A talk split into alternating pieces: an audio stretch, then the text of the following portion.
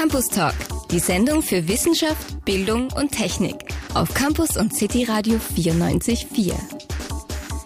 Heute wieder mit mir, Anna Michalski, frisch zurück aus der Karenz. Schön, dass ihr mit dabei seid beim Campus Talk. Heute ein Thema, das uns alle betrifft, sagen wir mal all jene, die einen Facebook-Account haben, die vielleicht einen Blog haben oder auf sonstigen Social-Media-Plattformen etwas von sich geben oder auch nur für all diejenigen, die auf Standard.at oder von mir aus auch auf Krone.at ihre Meinung dazu motzen. Ich gehöre eher zu jenen, die, die da gern schauen, was andere schreiben. Wenn ihr euch da jetzt wiedergefunden habt, spannendes Thema heute für euch. Medienethik in Zeiten von Producage, wo wir ja auch selbst alle Content produzieren. Zu diesem Thema heute mein Studiogast gegenüber Privatdozent Dr. Michael Litschka. Hallo Michael. Hallo Anna. Wir sind ja hier an der Fachhochschule St. Pölten Kollegen, das heißt, ich darf du sagen. Michael, ich habe äh, ein Fremdwort verwendet, Producage. Erklär das nochmal von deiner Sicht als Wissenschaftler. Was heißt denn das? Producage ist ein Kunstwort natürlich, das äh, aussagen will, dass wir heutzutage nicht mehr nur Medien rezipieren, konsumieren, lesen, Fernsehen und so weiter, sondern sie auch gleichzeitig produzieren. Zum Beispiel mit diesen von dir angesprochenen Blogs oder Beiträgen äh, zu Online-Foren in den Tageszeitungen ähm, aber natürlich auch durch äh, YouTube-Videos, die wir hochladen ähm, oder von mir aus auch nur Handy-Videos.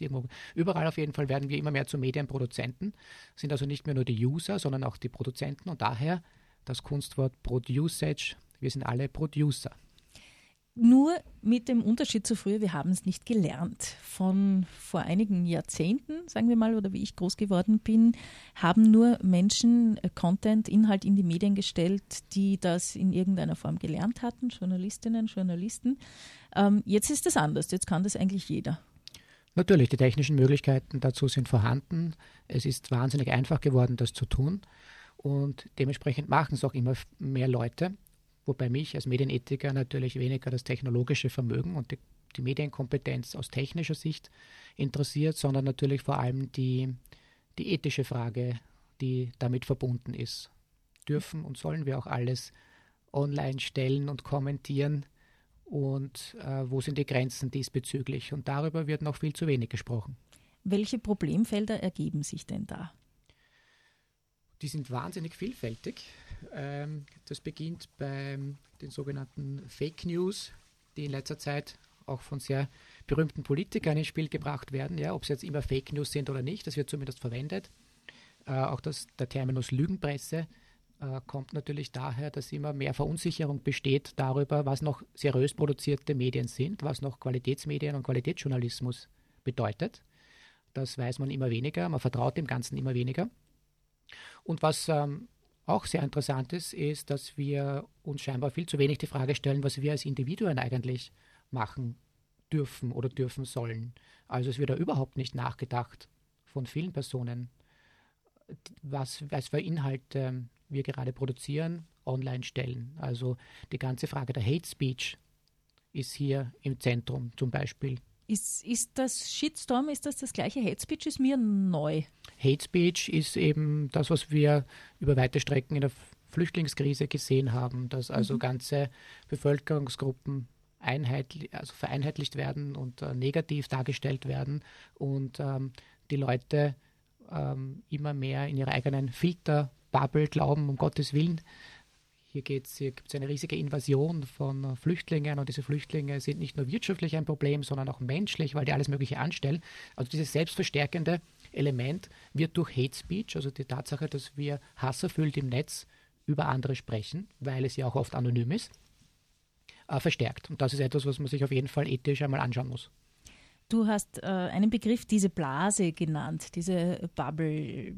Kannst du das noch näher erläutern? Ist es zum Beispiel so, dass ich äh, als Grünwählerin immer tolle Videos über Alexander van der Bellen gesehen habe in, äh, in, in der Präsidentschaftswahlkampfzeit und als FPÖ-Wählerin äh, über, über Hofer? wenn wir aktiv nach solchen Informationen suchen, sind wir noch nicht unbedingt in einer Blase, weil jeder wird wissen, dass wenn er ein, ein, Video von den Grünen oder von der FPÖ sieht, dass das bestimmte Inhalte transportieren wird in eine bestimmte Richtung. Das Problem beginnt dann, wenn wir äh, verlernt haben, uns alternative Sichtweisen auch anzuhören und wenn wir auch uns technologisch so eingeschränkt haben, dass das gar nicht mehr passiert, wie zum Beispiel in der Früh seine Facebook-Seite aufzumachen und durch die verschiedenen Algorithmen, die dahinter stehen, bestimmte Nachrichten schon geliefert zu bekommen. Und die schauen wir uns dann nicht auf den Originalseiten an und vergleichen das vielleicht noch mit einer anderen Zeitung oder einer anderen Meinung, sondern wir lesen eben nur diesen von Facebook herausgefilterten Artikel. Und der beruht natürlich auf dem, was ich früher schon gelesen habe und welche Vorlieben da Facebook herausgefunden hat. Und das ist dann eine Filterblase, aus der ich nur noch schwer herauskomme, wenn ich nicht aktiv beginne, mir Informationen zusammenzusuchen und zu vergleichen. Genau, das war das, was ich meinte. Äh, ich oute mich jetzt. Ich als Grünwählerin zum Beispiel habe viele schöne Videos über Van der Bellen bekommen, habe von, sagen wir mal, Standard Falter Artikel bekommen, äh, die ein Bekannter von mir, äh, der sich eher auf auf andere Zeitungen fokussiert oder konzentriert und Hofer Wähler ist, gar nie zu sehen bekommt auf seiner Facebook-Seite. Ja, aber wie ich dich einschätze, wirst du nicht nur das getan haben, sondern wirst auch andere Medien konsumiert haben, um alternative Sichtweisen kennenzulernen. Genau, für mich als Journalistin ist das ja noch selbstverständlich, dass man das tut. Hat das auch etwas mit der Jugend zu tun oder betrifft uns das alle? Bei allem, was neu ist und, und, und Probleme im Netz heißt immer, man braucht mehr Bildung, mehr Schulbildung, die, die Jugend, die böse Jugend. Ich bin jetzt nicht mehr jugendlich, mich betrifft es genauso. Wie siehst du das? Naja, alle, die, um bei unserem Beispiel zu bleiben, in den Social Media aktiv sind, betrifft. Also ich glaube nicht, dass das was mit dem Alter zu tun hat. Im Gegenteil, ich habe den Eindruck, dass mittlerweile Facebook ein Medium geworden ist, ein Social Media geworden ist, das fast schon von eher älter, also verhältnismäßig älteren Personen genutzt wird, dass die ganz jungen Leute gar nicht mehr so stark dort vorhanden sind, weil sie, die? weil sie zum Beispiel ihre eigenen Eltern dort finden und ihnen das peinlich ist und da gar nicht ihre Informationen scheren wollen mit den Eltern. Also die haben mittlerweile auch sicher andere Wege. Also ich würde sagen, dass der WhatsApp oder Snapchat oder so viel aktuellere äh, Plattformen sind, wo sie sich bewegen. Also es hat sicher nichts mit dem Alter zu tun. Und ähm, ich meine, letztendlich bewege ich mich ja auch in einer Filterblase, wenn ich irgendwo am tiefsten Land lebe, wo ich nur die Kronenzeitung, die Regional äh, eben Ausgabe der, dort der Kronenzeitung erhalte und nichts anderes lese und nicht einmal mehr die Zeit im Bild vielleicht sehe am Abend, sondern mich nur auf das verlasse, dann bin ich ja auch in einer Filterblase drinnen. So gesehen hat das nicht unbedingt was mit der Art des Mediums zu tun und auch nichts mit dem Alter. Lösungsansätze, gibt es die? Wenn ja, welche? Wie könnten sie funktionieren? Das diskutiert ihr zum Beispiel beim Symposium Medienethik am 13. März hier auf der Fachhochschule Montagnachmittag. Äh, worum geht es da bei dieser Veranstaltung? Das ist unser zweites äh, Symposium Medienethik nach dem letzten Jahr. Das steht eben diesmal unter dem, äh, unter dem ganzen Terminus Producage. Wo bleibt die medienethische Verantwortung der Userinnen? Also unser heutiges Thema auch. Und äh, der Sinn des Symposiums ist eigentlich für Studierende, Journalistinnen und Journalisten, Medienleute, vielleicht auch Medienpolitiker, ein Forum zu bieten, sich eben aktuelle Vorträge zu dem Thema anzuhören. Wir haben es vor allem gerade dieses Jahr sehr praxisorientiert auch gehalten, in dem Sinn, dass wir zum Beispiel Medienhäuser vertreten haben. Der Herausgeber des Kurier kommt, der Helmut Brandstetter, ähm, es kommt jemand vom äh, Standard Online Forum, der das Online Forum ähm, managt und sozusagen auch kontrolliert als Moderator. Also der hat sicher hier auch einiges Interessantes beizutragen. Ja, Aber auch der, ein, zwei, die, die, Kommentare beim Standard, die sind ja, äh, ich sage jetzt mal, heiß diskutiert. Ich persönlich lese es gerne, nicht immer nur wegen der fachlichen äh, Inhalte, sondern das hat durchaus auch unfreiwilligen Unterhaltungswert. Ja, das ist richtig. Und da wird er sicher einiges uns erzählen darüber, auch was für eine Arbeit das letztendlich ist, unter bestimmten Regeln das immer zu moderieren und das Ganze zu organisieren und zu managen. Sicher nicht ganz einfach. Und neben diesen Medienhäusern haben wir aber auch äh, zwei theoretische Vorträge, eher wissenschaftlich orientierte Vorträge von einer deutschen Medienethikerin, die über Producage auf YouTube und über Algorithmen und politische Partizipation sprechen wird. Und die Keynote vom äh, Professor Alfred Noll, dem bekannten Medienanwalt aus Wien, der polemisch wie immer über Medienethik, ein Konzept aus vergangenen Zeiten für die Bewältigung der Gegenwart sprechen wird. Also da erwarten wir einen durchaus kritischen Input eines Juristen darüber, wo Grenzen vielleicht der Disziplin Medienethik auch sind.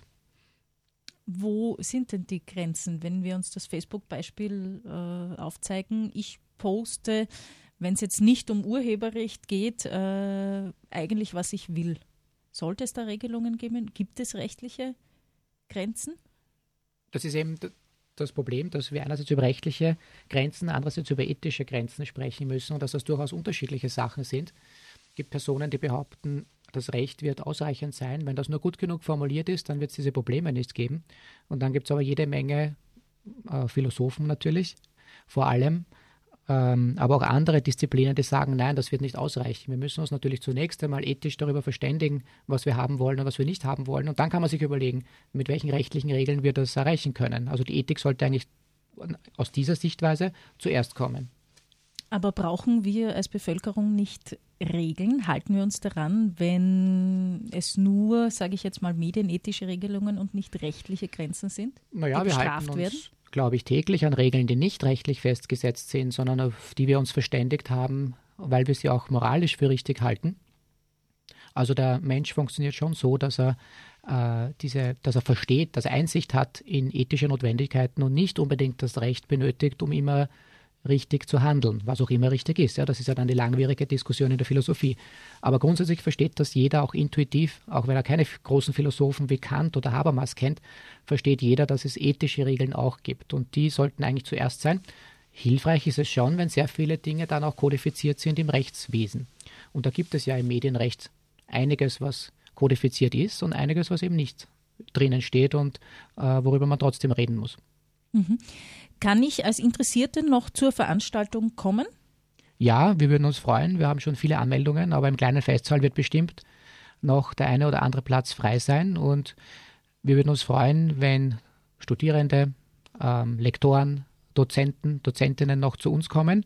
Und wir würden darum bitten, dass sich die Personen unter der Adresse medienethik.fhstp.ac.at anmelden. Campus Talk, die Sendung für Wissenschaft, Bildung und Technik auf Campus und City Radio 94.4. Heute mit dem Thema Medienethik in Zeiten von Producage. Wir alle rezipieren, also konsumieren nicht nur Medien, sondern wir sind auch selber äh, Medienmacher, Medienmacherinnen. Wir produzieren Content zum Beispiel für Social Media. Bei mir äh, Michael Litschka von der FH St. Pölten.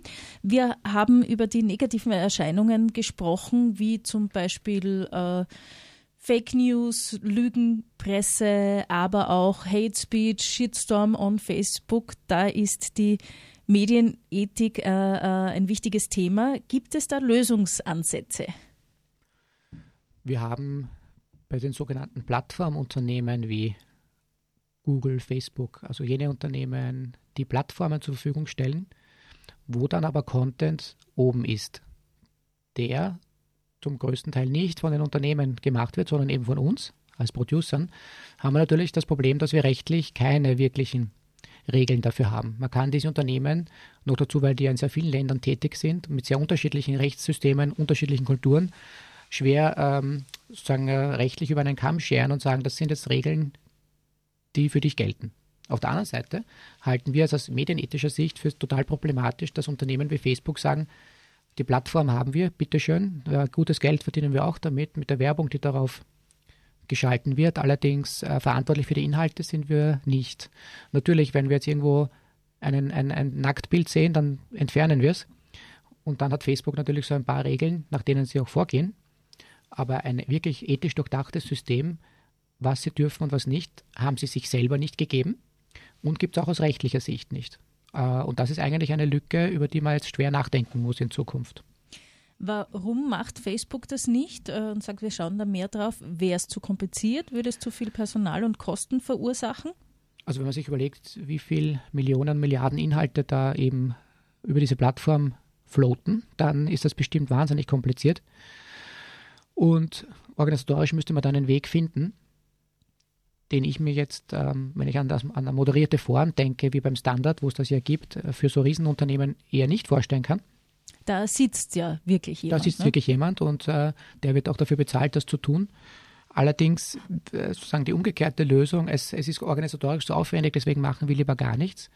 Das wird nicht funktionieren auf Dauer. Zumindest nicht, wenn wir als Gesellschaft die Situation gerade von bei der als Hate Speech, die du angesprochen hast, verbessern wollen.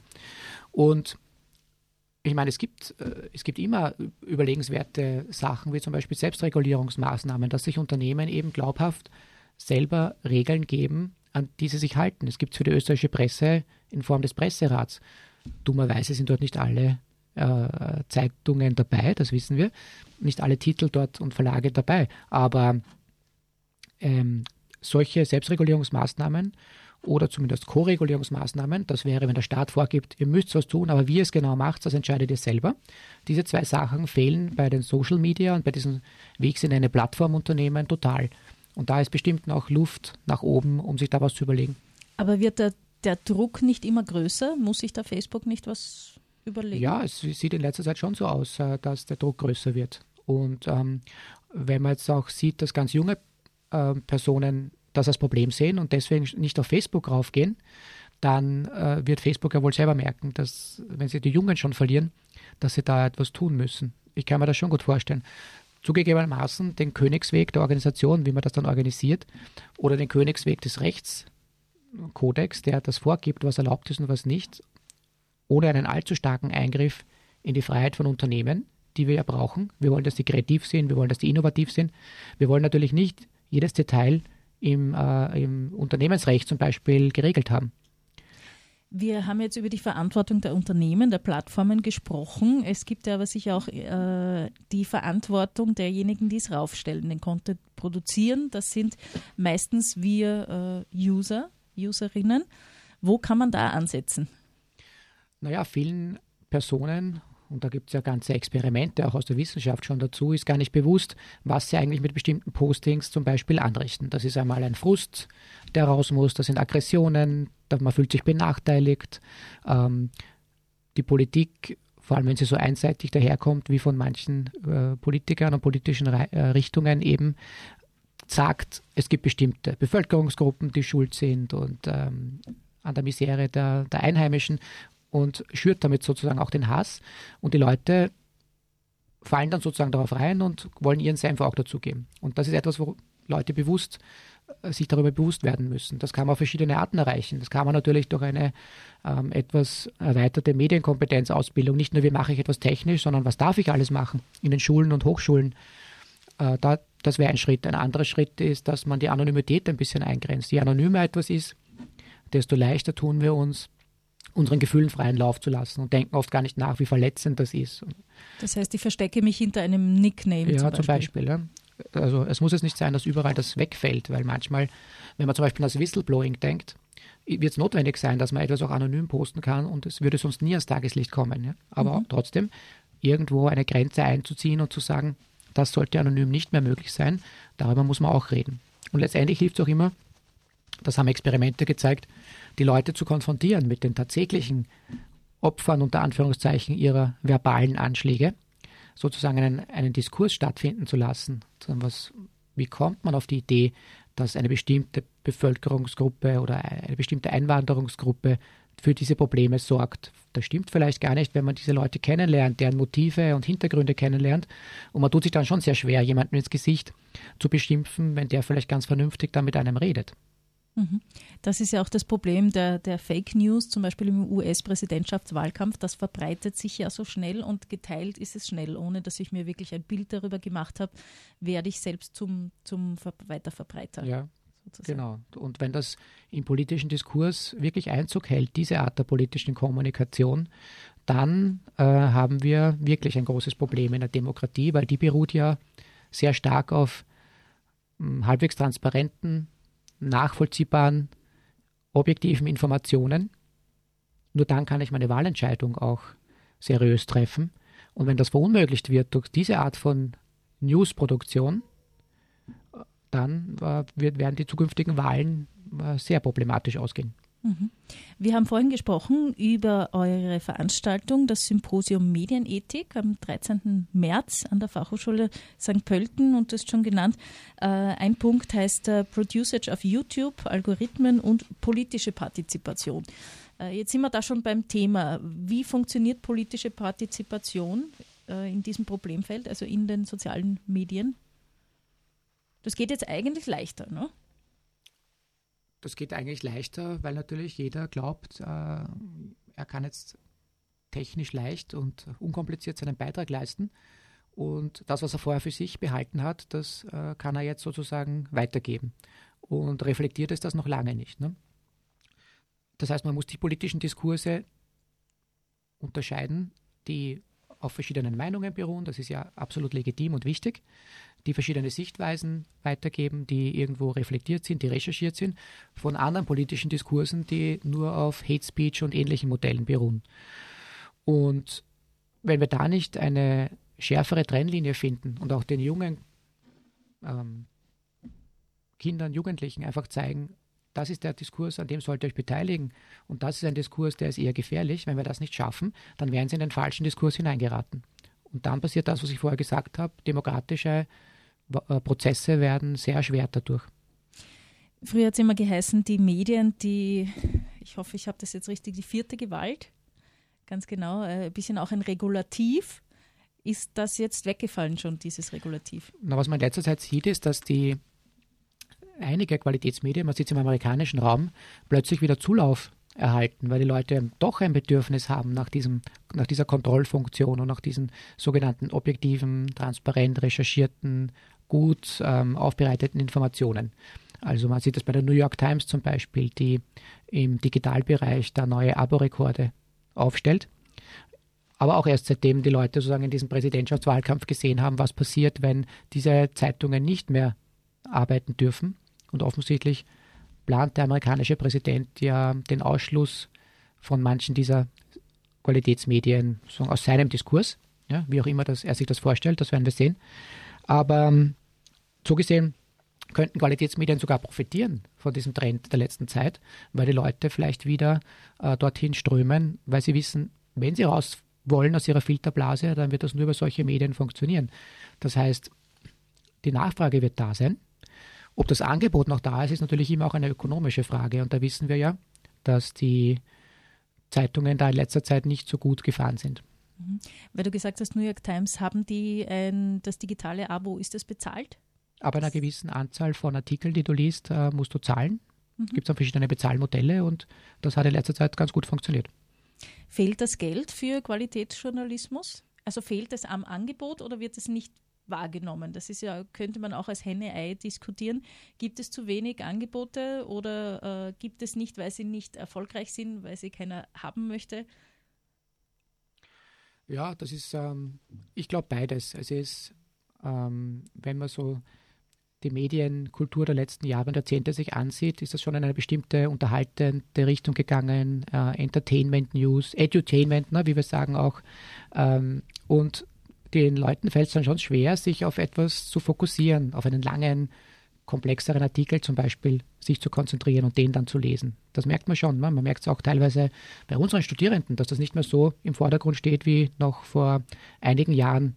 Da war das noch gar keine Frage, dass man in der Früh sich die Zeitung mhm. auch im Qualitätsmedium ansieht. Also es ist schon ein bisschen die Nachfrage. Auf der anderen Seite ist es das Angebot, weil die ökonomischen Strukturen, zum Beispiel die Konzentrationstendenzen in Österreich, ähm, die Tatsache, dass in einigen Medienbereichen Oligopole vorhanden sind, also wenige Anbieter bei vielen Nachfragern, wie wir Medienökonomen sagen, dass das nicht gerade der Medienvielfalt hilft und dass die Verlage oder andere medienproduzierende Unternehmen dann sich auf die sichere Seite äh, begeben. Und die, diese sichere Seite ist die Tendenz zur Mitte und das wäre dann vielleicht eher das Edutainment und nicht die seriöse Berichterstattung. Hast du eine Zeitung abonniert? Habe ich eine Zeitung abonniert? Ähm, ja, das Profil. Mhm. Ansonsten bin ich auch sehr viel online unterwegs.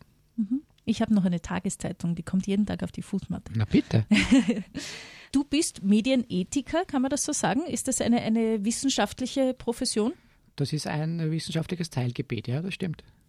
Und gibt es da schon genug, die sich damit befassen? Gibt es genug wissenschaftliche Arbeiten oder sagen wir Publikationen oder auch Plattformen? Was, was könnte ich anders sagen als nein? Gibt es natürlich noch nicht genug. Ähnlich wie in der Wirtschaftsethik.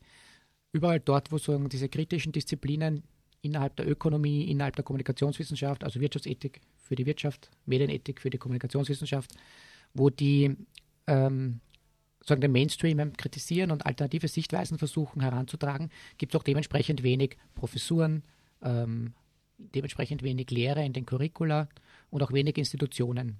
Also bei uns an der FH St. Pölten ist es ja zum Glück anders, mhm. denn äh, wenn man zum Beispiel den Master Digital Media Management studiert, der Studiengang, den ich verantworten darf, dann ist sowohl die Wirtschaftsethik als auch die Medienethik ein Pflichtfach, das jeder durchmachen muss. Und das halte ich auch für zukünftige Manager und Managerinnen in unserem Fachgebiet für sehr wichtig, dass sie das lernen.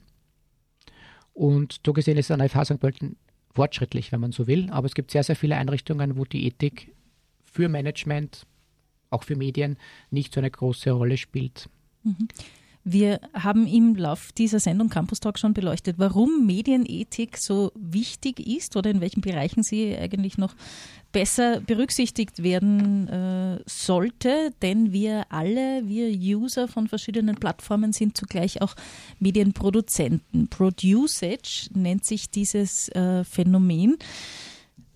Ihr habt äh, da ein, ein Center, eine, einen Forschungsbereich gegründet, der sich um dieses Thema, äh, um, rund um dieses Thema beschäftigt. Das stimmt. Äh, an der Akademie der Wissenschaften am Institut für vergleichende Medien- und Kommunikationsforschung gibt es ein Projekt, das nennt sich IMAC. Das ist die Abkürzung äh, nicht für den Computer, IMAC, mhm. sondern mit E für das Interdisciplinary Media e-, Ethics Center. Und das ist ein Projekt, wo sich verschiedene Wissenschaftler aus verschiedenen Disziplinen zusammengeschlossen haben vor circa zwei Jahren, um äh, medienethische Fragen, Producage ist ja nur ein, ein kleiner Teilbereich dieses riesigen Gebietes, wissenschaftlich zu bearbeiten, weil es eben so eine Institution in Österreich nicht wirklich gibt. Natürlich gibt es einzelne Wissenschaftler, die sich damit beschäftigen, aber so eine Institutionalisierung, äh, noch dazu an der Akademie der Wissenschaften, ist uns für ist, ist, uns eben sehr sinnvoll erschienen damals und äh, das IMEC ist auch relativ aktiv. Es ist Kooperationspartner von dem Symposium, das jetzt am 13.03. bei uns an der FH stattfindet, macht selber äh, einmal pro Jahr eine große Wissenschaftstagung, äh, ist in verschiedenen internationalen ähm, Vereinigungen wie der DG PUC, in Zukunft auch bei der ECREA hoffentlich vertreten. Das und, sagt mir jetzt gar nichts. Ja, das sind so die großen Wissenschaftsricht ähm, die großen wissenschaftlichen Vereinigungen der Kommunikationswissenschaft. Mhm. Und letztendlich will das IMEC eben dafür sorgen, dass das Thema wissenschaftlich ein bisschen seriöser abgearbeitet wird als bisher, aber auch, dass es in der Öffentlichkeit, in den Medien, in der Politik den Stellenwert erhält, den es verdient. Und daran arbeiten wir äh, eben jetzt seit circa zwei Jahren. Äh, provokant gefragt, was kann denn die Wissenschaft da bewirken? Ich glaube sehr viel, allein wenn es darum geht, wenn man sich nur ansieht, wie ein Ethikkodex entsteht, ja. Man sagt, das ist, viele Leute sagen, das ist sinnvoll. In amerikanischen Unternehmen gibt es wahnsinnig viele Ethikkodizes. Die New York Times hat einen der ausgefeiltesten Ethikkodizes überhaupt, glaube ich, 150 Seiten oder so, wenn ich mich nicht täusche. Ist das sowas wie ein Redaktionsstatut? Ja, so Wir ähnlich. vereinbaren selbst, dass wir uns genau. daran halten. Und jeder muss das auch tun, äh, bei Gefahr sonst eben auch gekündigt zu werden kann sich aber auch berufen darauf natürlich, also im positiven Sinn. Und wenn man sieht, wie sowas entsteht, dann gibt es zwei Wege. Ja? Man kann so schnell einmal zehn Regeln hinschreiben, wie es manche Plattformunternehmen, wie etwa Facebook auch tun oder Google. Oder man kann wirklich philosophisch gestützt versuchen, im Diskurs äh, einen großen Kodex zu entwickeln, der möglichst viele Bereiche abdeckt und wo ich mich sicher fühlen kann als Mitarbeiter, wenn ich mich nach dem richte, dann ist das reflektiert, dann habe ich das in der Hand damit auch. Ja? Also es dient ja auch dem Schutz. Ich bin ja täglich mit Dilemmasituationen konfrontiert, möchte geschützt sein, da nichts Falsches zu machen. Und wenn ich da geschult bin mit diesem Kodex, dann ist das bestimmt eine hilfreiche Sache. Und für sowas brauchst du natürlich äh, ethisch geschulte Menschen, müssen nicht gleich Philosophen sein, aber Leute, die eben sich mit der Disziplin Ethik, Medienethik in dem Fall auskennen, um dann was Sinnvolles drinnen stehen zu haben. Du hast da, glaube ich, was sehr Wichtiges gesagt könnten wir unseren Hörerinnen und Hörern vielleicht mitgeben, die aktiv sind in, in sozialen Medien und Content produzieren. Es geht nicht nur darum, die Awareness zu haben, was ich alles nicht austeilen sollte, sondern auch den Gedanken, ich möchte es selber ja nicht einstecken. Das heißt, es geht auch um, um meine Rechte bei solchen Diskussionen. Ja, das ist ein, ein guter Gedanke, ja. Mhm. Was könntest du jetzt noch populärwissenschaftlich äh, mitgeben unseren Hörerinnen und Hörern? Wie sollte ich mich verhalten oder was sollte ich im Hinterkopf haben?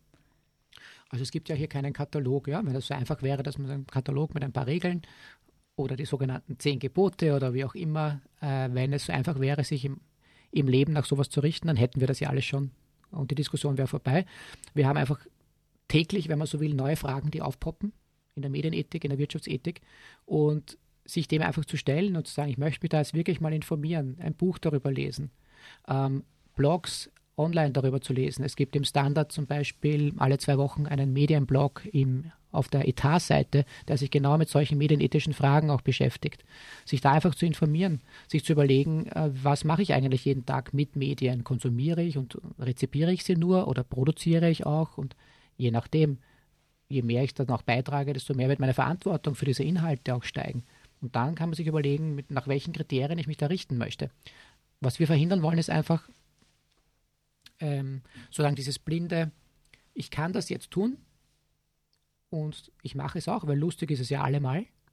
Producer zu sein ist immer mhm. unterhaltsam und deswegen machen es auch viele Leute, aber auch an die Konsequenzen zu denken und auch mitzuwirken an Regelwerken, die vielleicht in der Medienpolitik und im Medienrecht irgendwann einmal ankommen.